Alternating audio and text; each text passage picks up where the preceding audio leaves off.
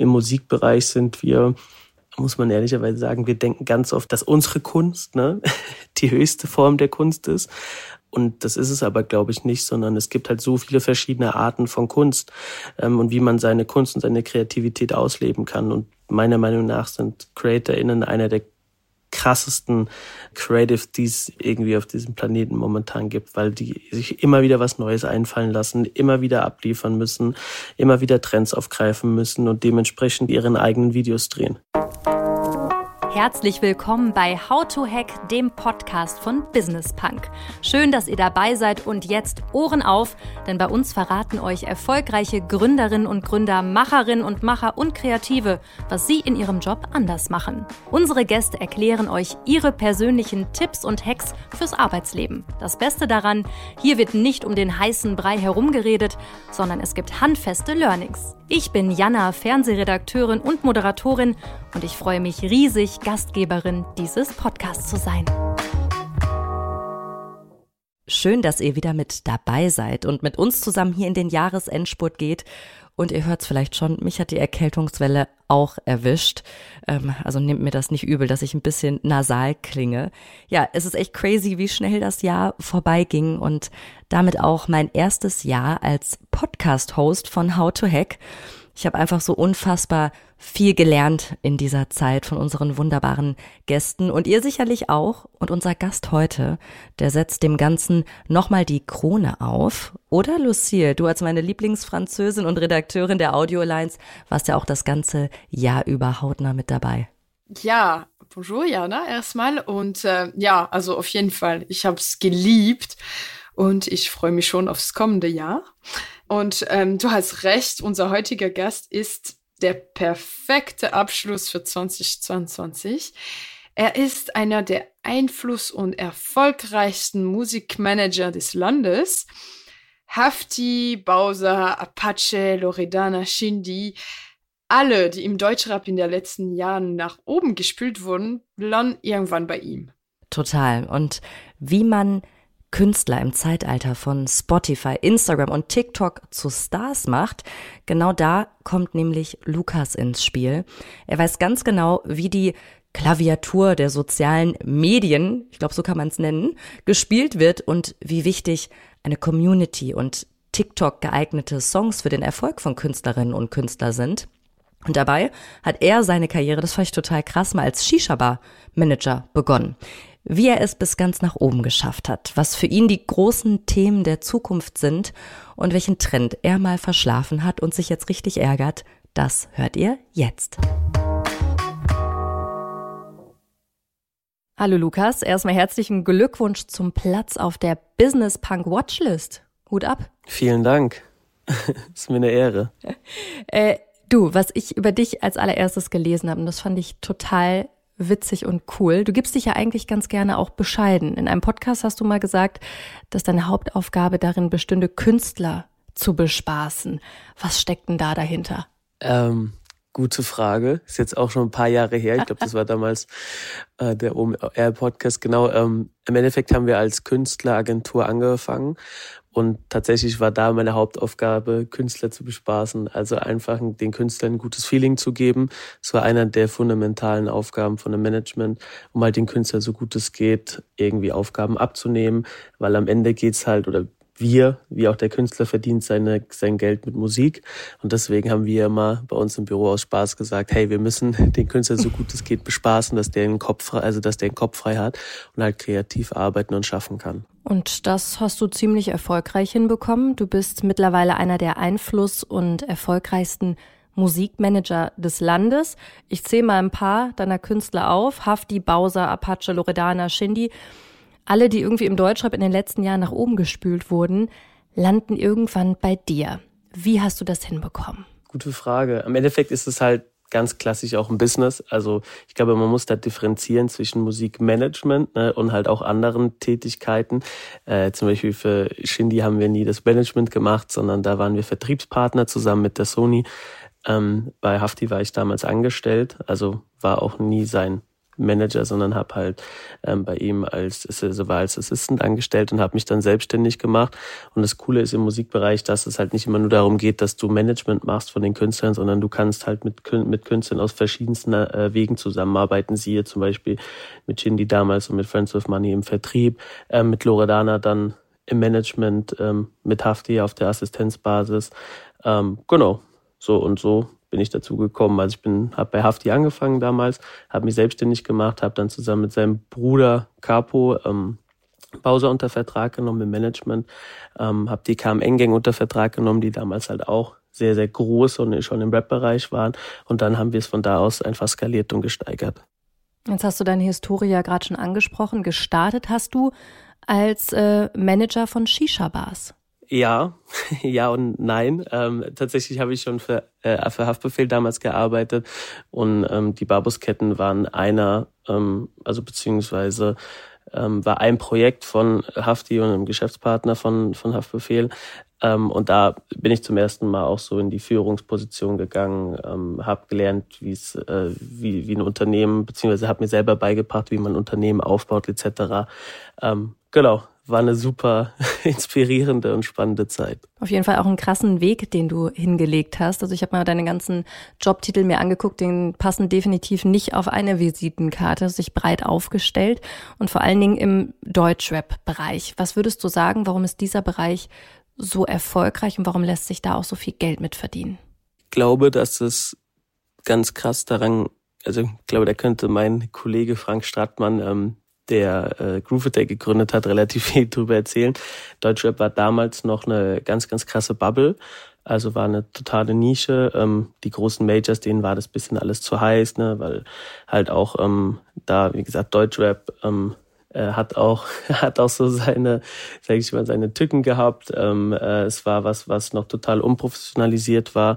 Ähm, das Genre war super jung ähm, gab es noch nicht so lange. Und so wie es dann halt glaube ich allgemein im Unternehmertum ist beziehungsweise in der Marktwirtschaft wenn halt was Neues an den Start kommt hast du halt einfach eine super Chance. Und das war damals so. Da wollten die großen noch nicht die großen Majors noch nicht mit Deutschrap zusammenarbeiten. Und deswegen war da einfach noch super viel Platz wie Independent Label wie uns oder andere Independent Manager Manager und so ähm, sind wir da, also konnten wir uns da ganz gut platzieren, ohne großartig viel Konkurrenz zu haben. Und dieses Prinzip hast du ja jetzt eigentlich auch weiter durchgeführt, irgendwie der Erste sein in gewissen Bereichen. Du warst ja auch einer der ersten Manager im Land, die gesagt haben zu den Künstlern, macht mal TikTok. Wie wichtig ist es, in solchen Bereichen immer am Ball zu sein, beziehungsweise eigentlich vorwegzugehen? Ich glaube, super wichtig. Also Trends erkennen und Communities erkennen ist meiner Meinung nach das, was heutzutage im Marketing einfach das Nonplusultra ist. Äh, Snipes macht es da Shoutout an Sven. Snipes macht das schon seit, äh, seit sehr lang super erfolgreich und super gut. Ähm, und mittlerweile ist es ja, dass dieser Trend weggeht von den großen Brands, ähm, von dieser großen Vermarktung hin zu ähm, Community-Vermarktung, Communities erkennen und dann dementsprechend gucken, wie man die Communities am besten bespielen kann. Sie zum Beispiel auch Ashraf von 6pm, der das unglaublich gut macht. Ähm, und ich bin der festen Überzeugung, dass das auch weiterhin in der Zukunft beziehungsweise gerade erst der Anfang ist. Und deswegen auch TikTok war halt einfach, wo wir gesagt haben, hey, da baut sich eine ganz neue Community auf. Ähm, das diese Interaktion, ne, dieses schnelle Konsumieren im Endeffekt, ähm, das wird wahrscheinlich die Zukunft sein. Corona hat dementsprechend, muss man ehrlicherweise sagen, ja auch noch seinen Teil dazu beigetragen, ähm, dass TikTok komplett durch die Decke gegangen ist. Und ähm, diese, diese Trends zu erkennen, sind, glaube ich, äh, unser täglich Brot und auch mit einer der wichtigsten Punkte in, in, äh, in unserem Markt. Und wie bekommt man Rapper dazu, zu sagen, hey, seid jetzt mal auf TikTok aktiv? Wie haben die da am Anfang reagiert? Schwierig. Also Loredana hat das von Anfang an super gemacht, weil sie aber halt auch ein super authentischer ähm, äh, super authentischer, lustiger Mensch ist und deswegen für sich gefeiert hat. Ich glaube, für ganz viele Artists oder für ganz viele Rapper ähm, war TikTok lange Zeit kein Thema. Jetzt mittlerweile haben es eigentlich fast jeder erkannt und jeder äh, Künstler ist auf TikTok beziehungsweise versucht irgendwie auf TikTok stattzufinden, ähm, weil halt einfach die Community da super, also super big einfach ist in dem Moment. Und ähm, wenn ein Song auf TikTok funktioniert, dann funktioniert er meistens auch im Streaming ähm, und halt generell im Musikmarkt. Würdest du sagen, dass du den Künstlern auch rätst, okay, macht irgendwie TikTok-optimierte Songs? Weil du ja gerade sagst, wenn das da funktioniert, dass die Leute irgendwelche Tänze dazu machen oder mhm. was auch immer, ist das so ein, ja, so ein Auswahlkriterium? Super schwieriges Thema tatsächlich. Also ich glaube, ich würde lügen, wenn wir sagen, nee, machen wir nicht, weil man ja auch immer da ganz krassen Fokus darauf legen sollte, dass die Kunstfreiheit beziehungsweise dass man Künstler nicht einschränkt. Aber ich glaube, unsere ANAs sind schon so darauf mittlerweile bedacht zu sagen, oh, der Song könnte auch auf TikTok funktionieren. Also ich, wir machen jetzt, sagen jetzt nicht, hey, mach doch mhm. mal einen TikTok-Song. Ich glaube, das ist falsch. Aber wir haben TikTok schon im Hinterkopf und ähm, äh, ist einer der Kriterien, wenn wir sagen, oh, da könnte vielleicht ein Hit dahinter stecken. Kannst du mal ein Beispiel geben, was besonders gut funktioniert auf TikTok? Ähm, ich glaube, einfach Lyrics, die sehr, sehr simpel sind ne? und die halt einfach relativ schnell einfache Bilder erzeugen. Also ähm, keine großen Reimstaffetten, sondern wirklich einfache Bilder, die die Leute animieren, dann halt ihr own Content in dem Moment äh, auf den Song zu spielen. Und ich glaube, dann hast du meistens einen viralen Hit. Mhm. Und das sieht man ja auch, dass es jetzt nicht nur Deutschrapper machen, sondern ganz, ganz viele andere Stars auch. Ob Lena Meyer-Landrut, Jennifer Lopez. Also man sieht, dass das ja schon sehr auch darauf gemünzt ist. Würdest du denn sagen, dass TikTok oder generell Social Media alternativlos ist in der heutigen Zeit für Künstlerinnen und Künstler? Wie würdest du alternativlos definieren? Also in welchem Zusammenhang? Ja, dass du als Künstlerin oder Künstler nur erfolgreich sein kannst, wenn du auch in den sozialen Medien stattfindest? Ähm, ja, ich glaube, es gibt Beispiele, wo das auch nicht so ist. Also es gibt zum Beispiel Beispiele, ähm, Apache, Apache, ähm, die finden ja mega wenig in den sozialen Medien statt. Also ähm, und sind trotzdem super erfolgreiche Künstler. Äh, ich glaube, es hilft natürlich und es ist einfacher. Ähm, einfach auch, weil du da halt Community Building machen kannst, aufgrund dessen, dass du Social Media halt ähm, so krass bespielst. Aber ähm, es gibt immer noch die Ausreißer, die auch, äh, die auch ohne Social Media stattfinden. Das sind aber super wenige tatsächlich. Mhm. Also wie gesagt, mir fällt da auch eher ein äh, Shindy, ein Apache, ähm, ein, ein Pascha ein, die halt da super wenig auf Social Media preisgeben von sich. Okay, also es kann noch beides funktionieren. Jetzt hast du ja eben schon gesagt, dass wenn ein Song auf TikTok gut funktioniert, funktioniert er auch gut bei den Streaming-Angeboten zum Beispiel. Was mich da interessiert, wie viel Geld verdient man als Künstler durch Streaming? Also ich habe da mal ein paar Zahlen gelesen, ich würde die aber gerne mal von dir äh, bestätigt bekommen. Was ich gehört hatte, 4000 Euro pro eine Million Streams. Ist das immer noch so? Mm, auch da auch da wiederum eine schwierige Frage, weil das kannst du nicht so verpauschalisieren. Das hängt ganz oft damit zusammen. Also erstens haben, ähm, haben die einzelnen Vertriebe unterschiedliche Deals mit den mit den äh, DSPs, wie man dann Spotify, Apple etc. nennt. Ich glaube, man könnte das so pauschalisieren und sagen, ja, es sind wahrscheinlich roundabout 4.000 Euro, aber auch das ist halt pro Markt ähm, unterschiedlich. In, in der Türkei, in Italien, in Spanien verdienst du zum Beispiel weniger ähm, pro eine Million Streams als in Deutschland. Deutschland und US haben ein relativ hohes Level, was das ähm, Streaming-Income angeht, aber es hängt natürlich dann auch wiederum zusammen, was der Künstler dann für ein Deal für mit dem Vertrieb hat, ne? wenn er halt zum Beispiel bei Universal, Sony, äh, Warner oder auch bei uns gesigned ist. Das heißt, man kann es nicht sagen, man könnte ungefähr runterbrechen, dass es dann ja roundabout irgendwie 4000 Euro Umsatz pro eine Million Streams sind. Ähm, aber es kommt halt immer auch auf den Deal drauf an. Also ich fand, als ich die Zahl gelesen habe, habe ich erstmal gedacht, okay, krass, ich dachte, das ist viel, viel mehr. Ähm, könnte man sagen, dass jetzt Künstlerinnen und Künstler nicht ihren Hauptumsatz mit Streaming machen, sondern mit anderen Sachen? Und wenn ja, was sind das für Dinge? Live ist natürlich noch ein riesiges Thema. Also gibt natürlich auch immer noch unglaublich große Live-Künstler in unserem Land, die dann halt wirklich da äh, sehr, sehr viel Geld mit verdienen. Aber ich glaube, was so bisschen, also auch da das ist halt das Ding im Rap und was, was mich in meinem Rap so final, also so fasziniert, dass die Leute relativ schnell ihre eigenen Wege gehen. Ne? Also Beispiel Capital Bra und der Eistee ähm, oder seine Pizza. Ich hatte dann auch nur da hören sagen irgendwie gehört, dass dass Capis Eistee einfach erfolgreicher ist als der von Coca-Cola, beziehungsweise mein Kollege Trillon, der der Krasavitsch Manager, meinte dann auch irgendwann zu mir so, ey, Lukas, ähm, lass es uns mit der Musik sein, lass ein also mach nur noch ein Getränk. Ähm, von daher, ich glaube, am Ende ist es super wichtig, oder beziehungsweise sind unsere Aufgaben als Manager dann halt auch dementsprechend andere ähm, Income Streams rauszufinden, ne, zu definieren. Und ich glaube, wenn du dann wiederum eine gute Community hast, wo wir wieder am Anfang sind, dann ist es auch für dich viel, viel leichter, noch mehr ähm, Geld zu verdienen, einfach im Entertainment-Bereich, weil dann kannst du Tourtickets verkaufen, dann kannst du Produkte verkaufen, dann kannst du Merch-Artikel verkaufen, um halt so noch dein Portfolio zu erweitern, was die Income-Streams angeht. Warum eigentlich immer Eistee? Das frage ich mich. Shirin David mit Dirty, warum immer Eistee? Das kann ich dir tatsächlich nicht sagen. ähm, ich feiere auch Eistee, muss ich sagen. Aber ich glaube, es ist im, im Softdrink-Bereich das, was, ähm, was man am besten herstellen kann. Also, weil ich glaube, Coca-Cola und Fanta wäre jetzt vermessen zu sagen, man macht jetzt, also auch da Fritz hat es natürlich geschafft, aber man macht jetzt eine neue Fanta, dann macht jetzt eine neue Coca-Cola. Aber meiner Meinung nach ist das schon ganz gut und äh, Alkohol auch. Also Raff und uns haben wir auch mit Karneval Wodka ihren Wodka, der super gut funktioniert. Ich glaube, da gibt es verschiedene Facetten. Warum das jetzt alles auf einmal Eistee war, äh, kann ich dir auch in dem Moment gar nicht sagen. Würdest du sagen, die Kids kaufen eigentlich alles von Deutsch-Rappern und Rapperinnen? Also fühlt sich das ja zumindest an.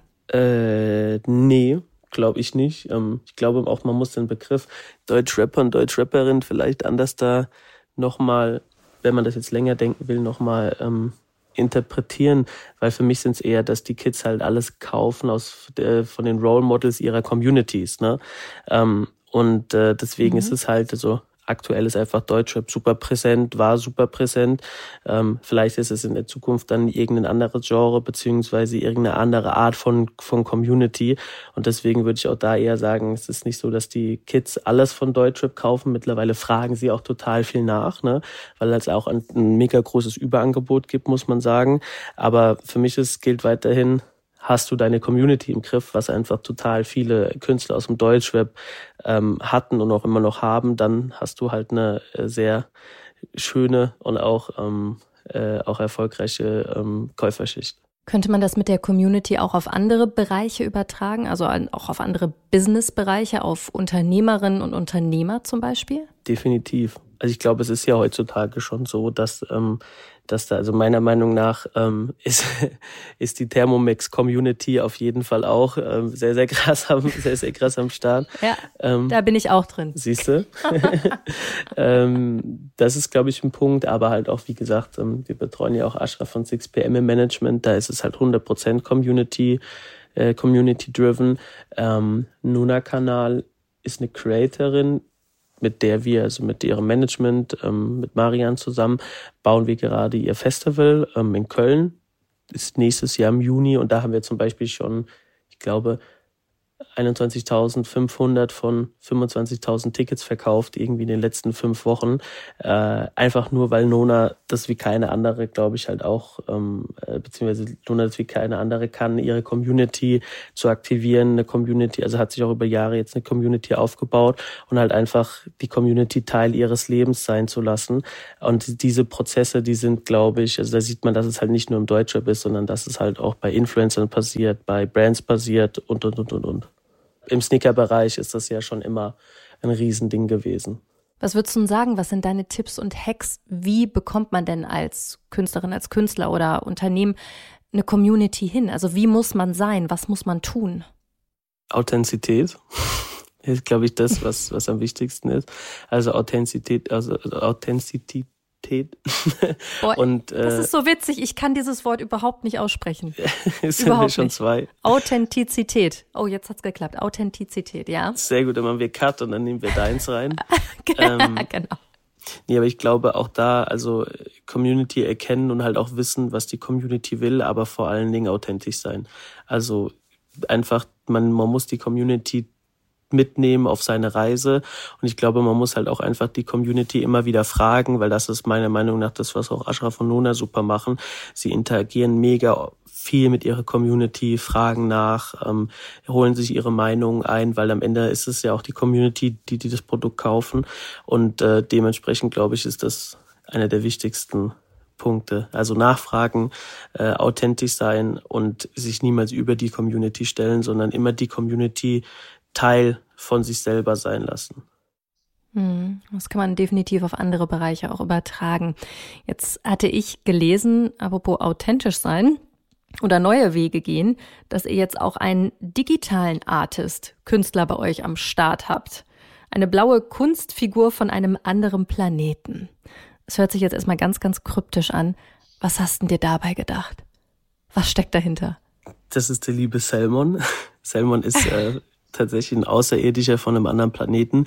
Salmon haben wir zusammen entwickelt mit einem ähm, Producer-Writer-Duo, die halt einfach unglaublich, also unglaublich gute Musik machen. Ähm, beide wollten halt aber nie so selber im, im, im Rampenlicht stehen, was ich total verstehen kann. Und aus Grund dessen hat man, hat man sich ganz lange überlegt, hey, was kann man denn machen? Und auch da ähm, voll geil, dass wir in 2022 sind, äh, gibt es mittlerweile halt auch die Möglichkeiten. Äh, Gorillas hat das ja schon vor was weiß ich, wie vielen Jahren gemacht. Einfach diese Animationsprozesse sind viel, viel einfacher geworden. Ähm, es ist nicht mehr so, dass du Hunderttausende von Euros ausgeben musst. Also es ist immer noch teuer, aber es ist viel erschwinglicher heutzutage. Und deswegen haben wir uns gedacht, okay, Thema Metaverse, ähm, Thema Digitalisierung und alles, was dazugehört, lass uns doch einen digitalen Artist erschaffen, den wir halt auch dementsprechend steuern können wo wir jetzt aber auch nach und nach das noch das Team verweitern. Also wir haben jetzt gerade einen neuen Redakteur eingestellt, der die Geschichte von Selmon weiter erzählen wird. Auch jetzt nur, weil bis jetzt haben wir das halt alles als Side-Projekt gemacht, aber es wird jetzt immer größer. Haben mit Nexa zusammen, ähm, Nexa ist ein, ein riesiges Digitalunternehmen, was sich halt in diesem Bereich super big ist, ähm, haben wir eine Partnerschaft abgeschlossen für Selmon, wo wir jetzt halt auch einfach Virtual Reality und alles über Nexa spielen können und werden halt so nach und nach versuchen, weiterhin dieses, diesen, diesen Gedanken des, des digitalen Artists ähm, nach vorne zu treiben, sind dann der Planung für eine mögliche Serie, ähm, äh, haben jetzt auch mittlerweile oder sind schon so weit, dass wir halt auch Livestreams machen können. Das bedeutet, bald wird der, wird der Artist halt auch zum, also Selmon, der digitale Artist, zum ersten Mal bald live auftreten. Ähm, wir können Interviews geben und, und, und, und diese Prozesse, die gab's einfach noch vor zwei, drei Jahren nicht. Und das ist halt aufgrund der Digitalisierung kannst du es mittlerweile einfach so umsetzen. Wir finden das Hammer. Wohin das gehen kann, kann ich noch gar nicht so sagen. Ähm, aber es macht super Spaß, einfach bei dem Projekt mitzuarbeiten ähm, und da Teil davon zu sein und das mitzuentwickeln. Wie kommt das bei der Community an? Beziehungsweise kann so ein digitaler Künstler überhaupt eine Community haben? Definitiv. Ich glaube, wir sind da noch ein bisschen zu früh, weil wir einfach noch in der Entwicklung sind. Also wir haben auch da schon 85.000 oder 70.000 Follower auf TikTok. Ähm, aber wir entwickeln gerade noch die Community. Aktuell sind noch alle super skeptisch. Ähm, aber das ist halt so, wie es immer ist, ne, wenn man halt neue Wege geht. Aber ich glaube, Selman wird in der Zukunft eine riesen Community haben, weil die Leute nach und nach checken werden, wie krass das ist ähm, und was wir da halt eigentlich schaffen. Und guck mal, dann hast du dann einen Künstler, mit dem es ja bestimmt super easy ist, zusammenzuarbeiten. Das habe ich mich nämlich auch immer gefragt, wie das eigentlich für dich ist, mit, ja, Deutsch-Rapperinnen und Rapper zusammenzuarbeiten. Ob die da irgendwelche Allüren haben, ob die speziell sind, ob die besonders anstrengend sind. Kannst du da ein paar Insights geben? Mit Selman ist super easy zusammenzuarbeiten, wie gesagt. ja, genau. Der ist, der ist digital, aber wie sieht's mit den, wie sieht's mit den anderen aus? Ich glaube, das, das ist ein, das ist ein Thema, wo also auch du, Jana, wie ich, wir haben wahrscheinlich gute und schlechte Tage. Und am Ende darf man halt niemals vergessen, dass, dass wenn du es so ganz, ganz krass nennen willst, das Produkt, mit dem du arbeitest, ähm, das atmet halt und hat Gefühle. Ähm, und ich glaube, es ist auch für total viele KünstlerInnen gar nicht leicht, im Endeffekt äh, diesen, diesen Weg zu gehen ne, von Hype und dann hat man Song nicht funktioniert und dann muss man sich wieder aufraffen und deswegen ist es super wichtig, meiner Meinung nach, da einfach ähm, äh, dem Künstler, wie gesagt, ne, sich bespaßen, eher aber einfach ein guter Anlaufpunkt zu sein und ihn halt zu nehmen, wie er ist. Ähm, dieses Thema Allüren, ich weiß, das kennt man auch super viel aus den Medien, aber ich glaube, es ist schon ganz schöner Pressure, was da KünstlerInnen in dem Prozess äh, in ihrer Karriere tragen müssen. Ne? Und ich glaube, es ist alles andere als leicht, ein Künstler zu sein. Und für uns geht es darum, die KünstlerInnen dann dementsprechend so gut es geht zu unterstützen. Wenn du jetzt nochmal zurückblickst auf den Lukas, der damals in der Shisha-Bar gearbeitet hat, die Shisha-Bars gemanagt hat, was für einen Ratschlag würdest du dem geben, wenn du ihn nochmal treffen könntest? Mach alles so, wie hm. du es gemacht hast? Super, gute Frage ich glaube, also was ich immer ganz krass gemerkt habe, ist, dass ähm, ich natürlich so ein paar Steps übersprungen habe. Die hätte ich aber vielleicht auch besser machen sollen. Ne? Also ähm, ich hätte mich, glaube ich, für viele Themen besser sensibilisieren. Also darf man nicht vergessen. Ich hab, bin zum Beispiel jetzt nie diesen Compliance-Weg gegangen. Ne? Ich bin nie diesen Corporate-Weg gegangen durch ein großes Unternehmen ähm, und habe halt musste einfach viele Dinge selber lernen, habe auch super viele Fehler wahrscheinlich gemacht in der Vergangenheit.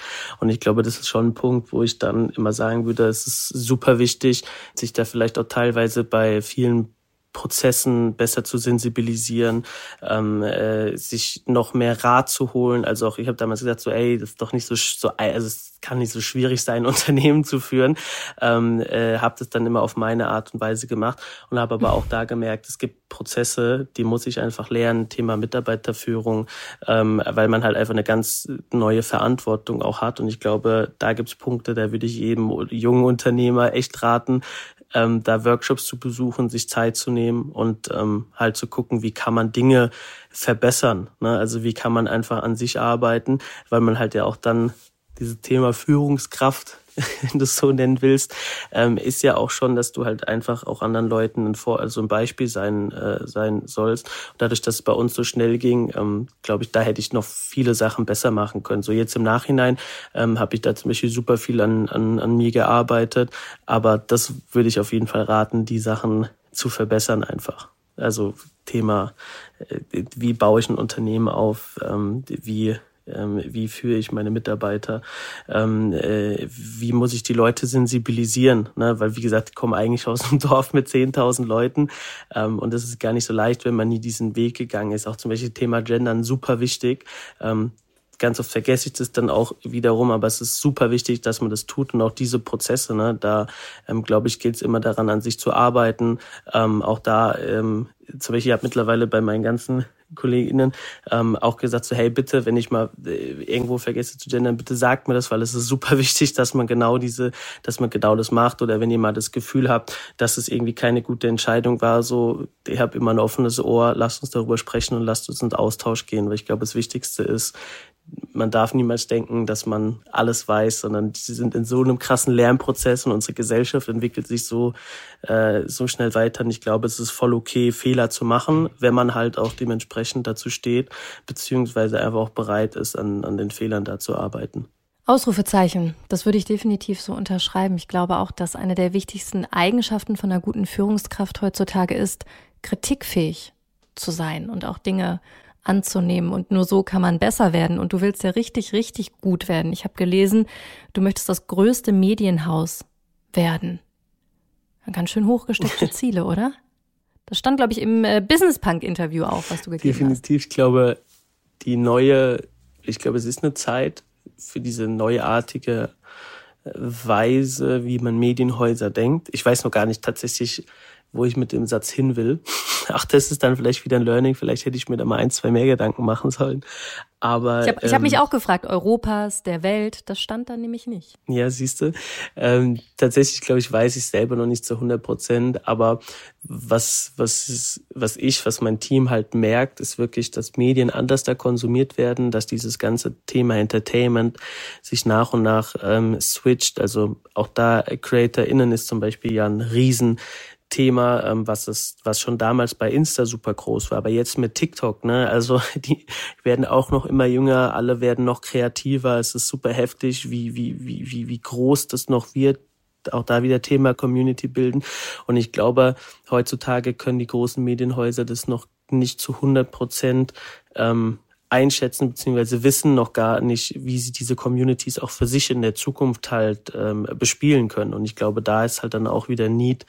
Ähm, und wie das genau aussieht, kann ich dir noch gar nicht genau sagen, aber wir sind da auf jeden Fall äh, sehr, sehr darauf konzentriert, um zu gucken, hey, wie können wir ein Medien- und Haus bzw. Medienunternehmen im Entertainment-Bereich werden. Und aus diesem Grund hast du ja auch eine neue Agentur gegründet mhm. oder ein neues Unternehmen. Totally heißt das. Ähm, da geht es ja nicht nur um Musiker, sondern es geht auch um Creator, die ihr da betreut. Was steckt denn da dahinter? Für uns war es, ähm, als TikTok dann hochgekommen ist, war es super inspirierend zu sehen, wie junge Menschen kreativ schaffen würde ich jetzt mal so sagen, sein können. Ne? Ähm, bei Instagram war es ja vor allen Dingen am Anfang super ästhetisch, ne? es ging über super ästhetische Bilder ähm, etc. Und ähm, als wir dann nach und nach in das TikTok-Game eingestiegen sind, waren wir wirklich alle auch im Team Buff und waren nur so, hey, wie machen die das? Also wie machen diese jungen Menschen das? Beispiel Yunus zum Beispiel, Yunus Zaro, äh, mein Mitgesellschafter bei Totally und auch Creator, der wirklich jedes, jeden Tag ein anderes Fotovideo hochlädt. Und ich war wirklich ey, das, das, das ist doch nicht möglich. Und dann habe ich angefangen, halt mich mit vielen Leuten aus der Community, aus der TikTok-Community zu treffen und war einfach super impressed darüber, wie viel kreative Power darin steckt. Und dann haben wir für uns entschieden, hey, wir wollen Teil dieser kreativen Power sein, ähm, weil wir glauben einfach, dass junge CreatorInnen äh, eine Base brauchen, beziehungsweise ein Home brauchen, aber die musst du einfach machen lassen. Ne? Also zum Beispiel ganz oft sagen wir unseren jungen CreatorInnen, wenn, wenn wir, also beziehungsweise Brands, wenn die mit unseren CreatorInnen zusammenarbeiten wollen, sagen wir super, super oft, hey, Leute, bitte, ähm, äh, gebt nicht zu viele Vorgaben, lasst die machen, so, weil dann werdet ihr eure KPIs erfüllen. Und ich glaube, diese, mhm. diese Prozesse haben uns halt dazu angetrieben zu sagen, hey, wir wollen in diesen Bereich rein, weil wir wollen mit jungen, kreativen Menschen schaffen. Und wie gesagt, im Musikbereich sind wir muss man ehrlicherweise sagen, wir denken ganz oft, dass unsere Kunst ne, die höchste Form der Kunst ist.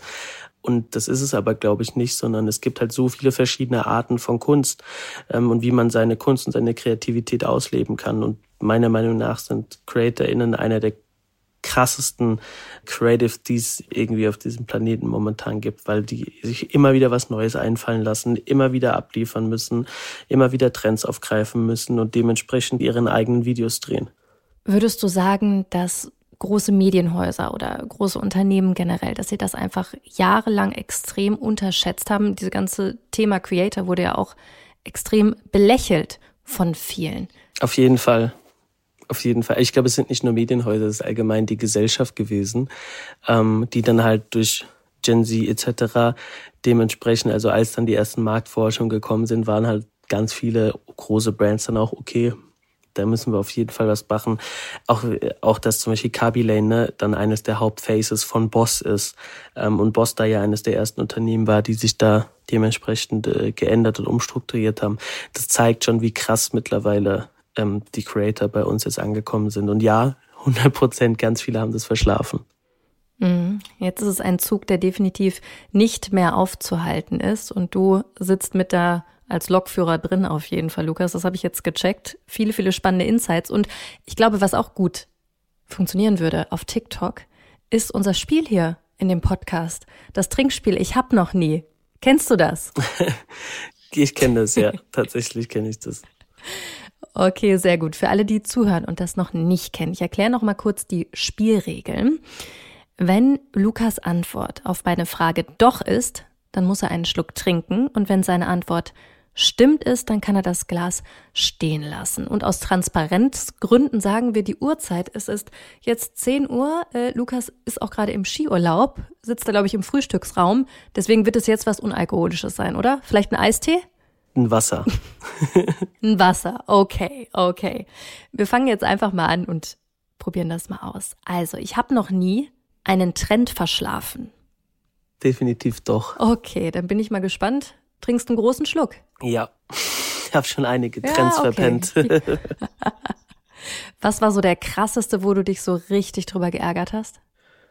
Oh, wo habe ich mich richtig drüber geärgert? Ähm, tatsächlich über den Creator-Trend, weil wir waren dann doch, also Totally gibt es jetzt seit anderthalb Jahren, aber dieses krasse Creator-Business gibt es eigentlich seit drei, vier Jahren. Und da haben wir auf jeden Fall was verschlafen. Also wir mhm. sind definitiv einer der Nachzügler. Okay, weiter geht's. Ich habe noch nie einen meiner Künstler verflucht. Auch wieder einen großen Schluck. Doch. oh, jetzt, jetzt bin ich, jetzt bin ich gespannt. Nennst du Namen oder lieber eine Situation, in der du ihn oder sie verflucht hast? Ähm. Hau hm. raus. Also ich glaube, es haben 100 Prozent alle unsere KünstlerInnen haben und haben mich auch schon hundertmal verflucht, zu 110 Prozent. Ich glaube, das ist immer so ein Geben und Nehmen. Also Thema Pünktlichkeit ist, ist auf jeden Fall beim, ist bei mir oder ist für mich super wichtig. Und da bin ich dann schon das ein oder andere Mal so, oh nee, warum? Und ähm, Flug verpassen, nee, warum und wieso machen wir das jetzt so kompliziert? Also da bin ich dann schon, dass ich ab und zu mal sage so, oh, ja. vor allen Dingen dieses Thema Flug verpassen ist echt, äh, ist, ist, äh, ist spannend. Äh, Gibt es auch so einen speziellen Künstler bei uns. Ähm, wenn er den Podcast hört, dann weiß er, wen ich meine. Äh, der dann mir ganz oft sagt, so, ja, ey, es war schon wieder super Stau. Und ich dann immer nur, ja, es ist jedes Mal super Stau. So, mm. ja, ich weiß, es ist morgens Berufsverkehr. Ja, sorry.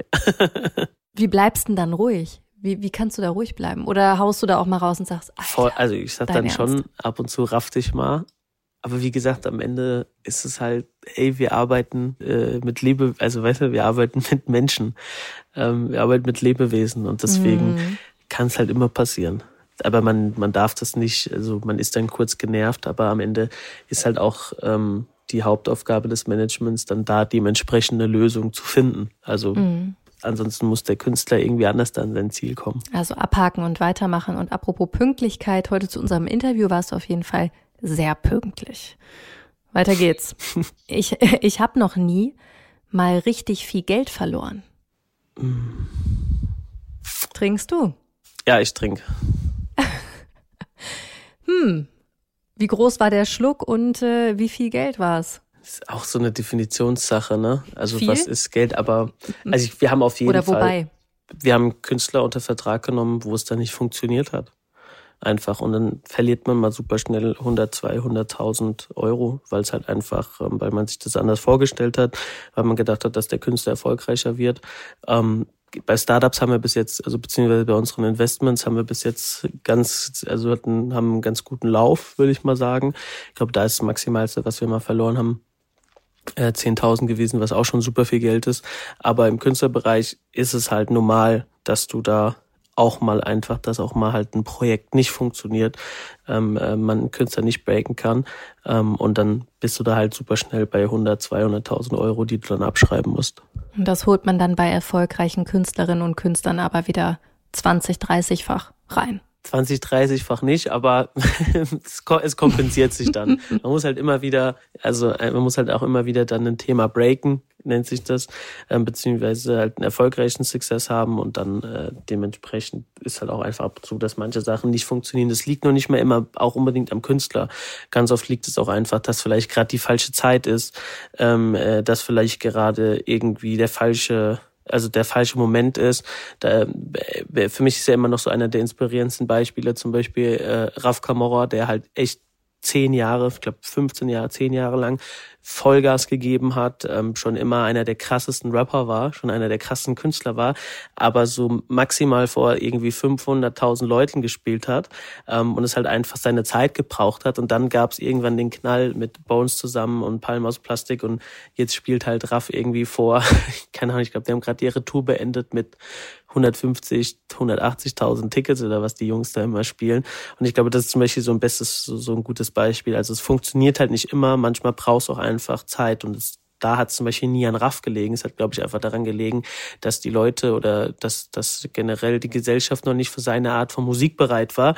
Und dann waren sie bereit und dann hat er alles ähm, weggescheppert. Mhm. Manchmal muss man einfach hartnäckig bleiben. Definitiv. Und deiner Zeit voraus warst du ja auch immer, aber es hat, äh, hat ja gut funktioniert bei dir. Und jetzt lass mal in die Zukunft gucken.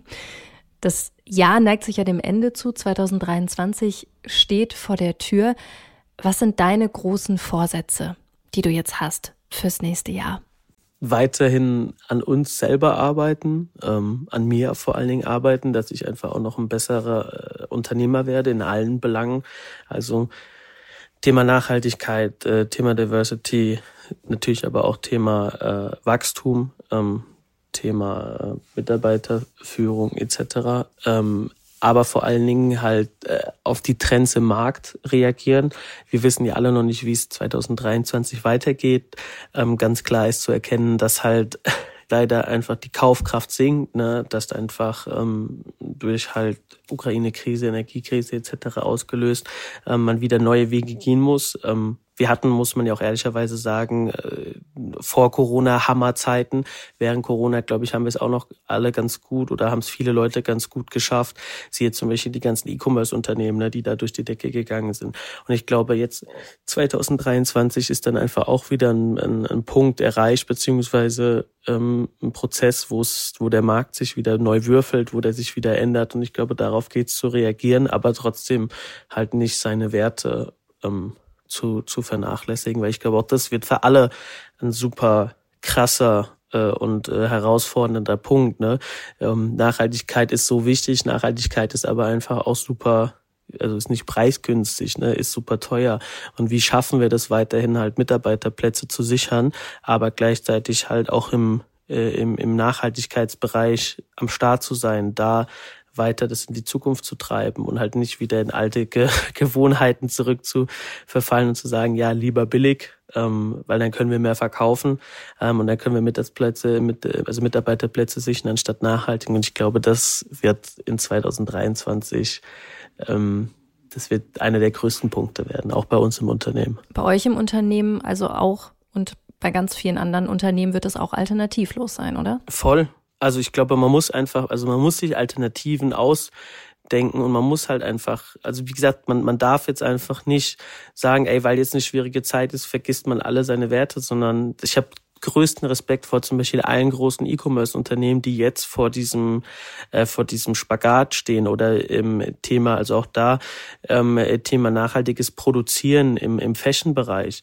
Ähm, größten Respekt, also größten Respekt davor, wie die jetzt alle das meistern wollen, dass sie halt trotzdem noch ihre Werte einhalten, aber halt weiterhin Umsatz machen. Ne? Ähm, so, das ist äh, also da ganz, ganz großen Respekt vor allen Leuten, die jetzt diese Hürden nehmen müssen. Und das werden ganz, ganz viele Unternehmen sein. Und ich habe mir irgendwie gefühlt abgewöhnt, in den vergangenen Jahren irgendwie zu prophezeien, okay, das passiert in dem Jahr und dann, also die letzten Jahre waren ja so verrückt.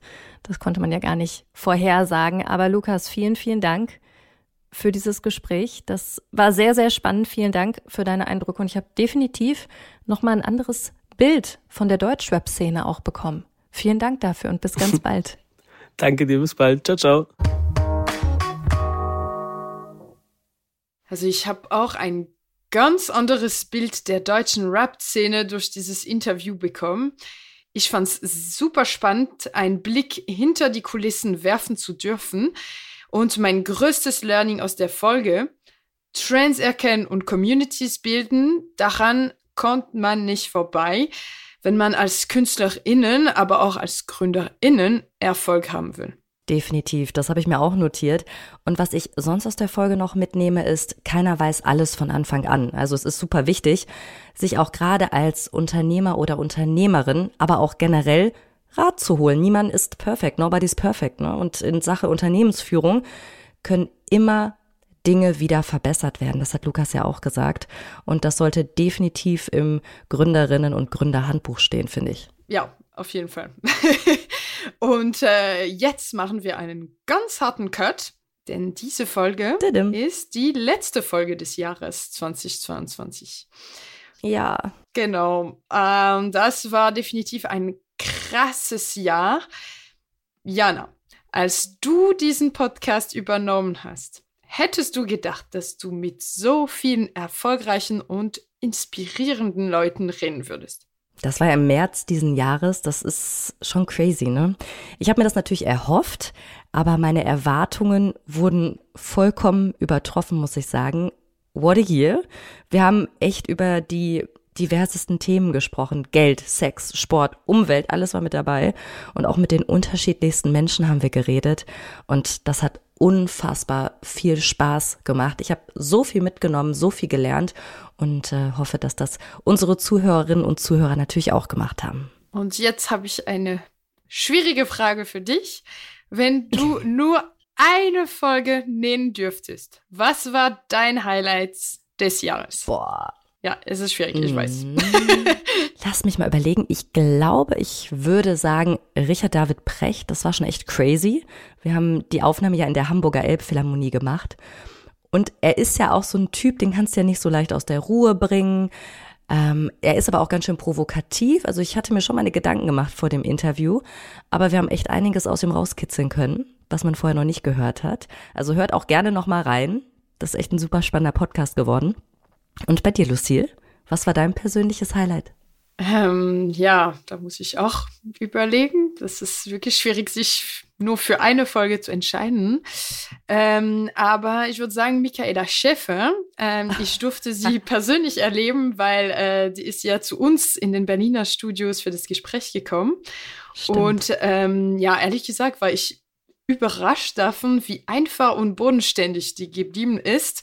Und ähm, das fand ich total erfrischend. Total. Die hat mich auch vollkommen überrascht, dass sie eigentlich ganz anders ist als dieses öffentliche Bild, was man von ihr hatte. Also da kann ich mhm. mir, kann ich auf jeden Fall mich nur deiner Meinung anschließen. Und natürlich würde ich jetzt auch gerne über die ganzen anderen tollen Gäste und Gästinnen reden, die wir dieses Jahr hatten. Aber leider fehlt uns die Zeit. Was ich einfach sagen kann, ist, ich hoffe, ihr da draußen, ihr hattet genauso viel Spaß wie wir dieses Jahr. Danke, danke, danke für eure Treue und Natürlich ist das ja jetzt kein Abschied, sondern wir hören uns nächstes Jahr wieder und da werden wir nochmal so viel Gas geben mit spannenden Themen, mit spannenden Gästen. Also wir haben richtig, richtig viel in der Pipeline. Freut euch mhm. drauf. Aha, naja, Lucille nickt hier schon wissend in die Kamera. Ähm, das wird mega werden. Und vielen, vielen Dank für alles. Falls ihr Kritik, Anregungen, Ideen habt, bitte, bitte schreibt uns. Äh, am besten direkt an mich bei LinkedIn oder bei Instagram. Da heiße ich ganz genauso wie im wahren Leben Jana Linke. Und wir hören uns im Januar 2023 wieder. Tschüss. Lesetipp der Woche.